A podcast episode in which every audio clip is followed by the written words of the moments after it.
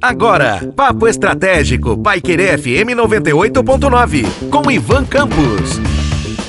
Olá, sou Ivan Campos e falaremos hoje no Papo Estratégico sobre como cativar no simples. Afinal de contas, nós estamos vivendo um momento em que os empresários, sejam aqueles da, donos das grandes corporações, aos pequenininhos, aqueles que prestam serviço essencial ou não, mas que está nesse momento da pandemia vivendo uma dificuldade em relação ao mercado e à crise financeira do nosso país e que precisam entender como cativar o seu, o seu cliente a partir de pequenas coisas. São, é na simplicidade que nós podemos observar inúmeras estratégias de fidelização e que podem fazer com que o cliente continue cativado.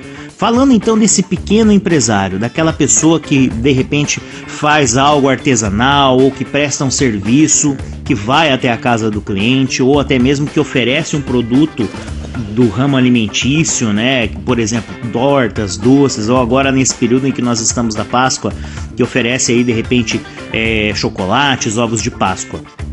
O que você pode fazer para cativar o seu cliente? Primeiramente, saber ou procurar entender aquilo que ele quer realmente. Afinal de contas, o cliente ele quer um determinado produto a partir de uma determinada necessidade ou desejo. E aí, como a gente está falando da Páscoa, né? Vamos imaginar o exemplo.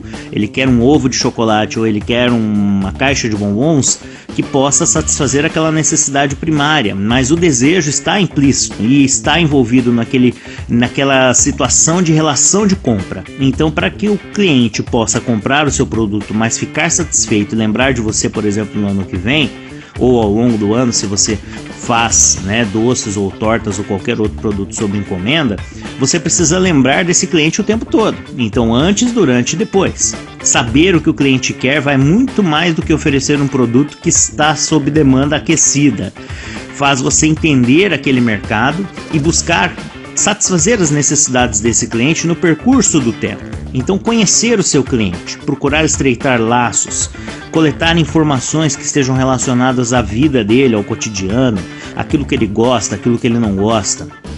Colocar isso num banco de dados, mesmo que seja aquele seu caderninho no primeiro momento mas depois, obviamente, transformar isso numa planilha com informações mais detalhadas, com datas, datas de aniversário, datas especiais para a pessoa, para que você possa oferecer os seus, os seus produtos novamente. Se a gente estiver falando de serviço e você, por exemplo, for à casa de alguém prestar um serviço, vamos imaginar aí um pedreiro ou então marceneiro ou alguém que esteja trabalhando no ramo da manutenção e limpeza de, ares, de aparelhos de ar condicionado, climatizadores, etc. Se você então buscar compreender de que maneira aquele serviço vai satisfazer a necessidade do seu cliente de uma man maneira mais adequada, também fidelizar esse cliente por meio então de estreitamento do laço, observando a rotina dele, prevendo no caso as necessidades dele. Por exemplo, você vai lá e faz uma manutenção no aparelho de ar condicionado da pessoa agora e daqui seis meses, se for uma empresa, ou daqui um ano, se for uma residência,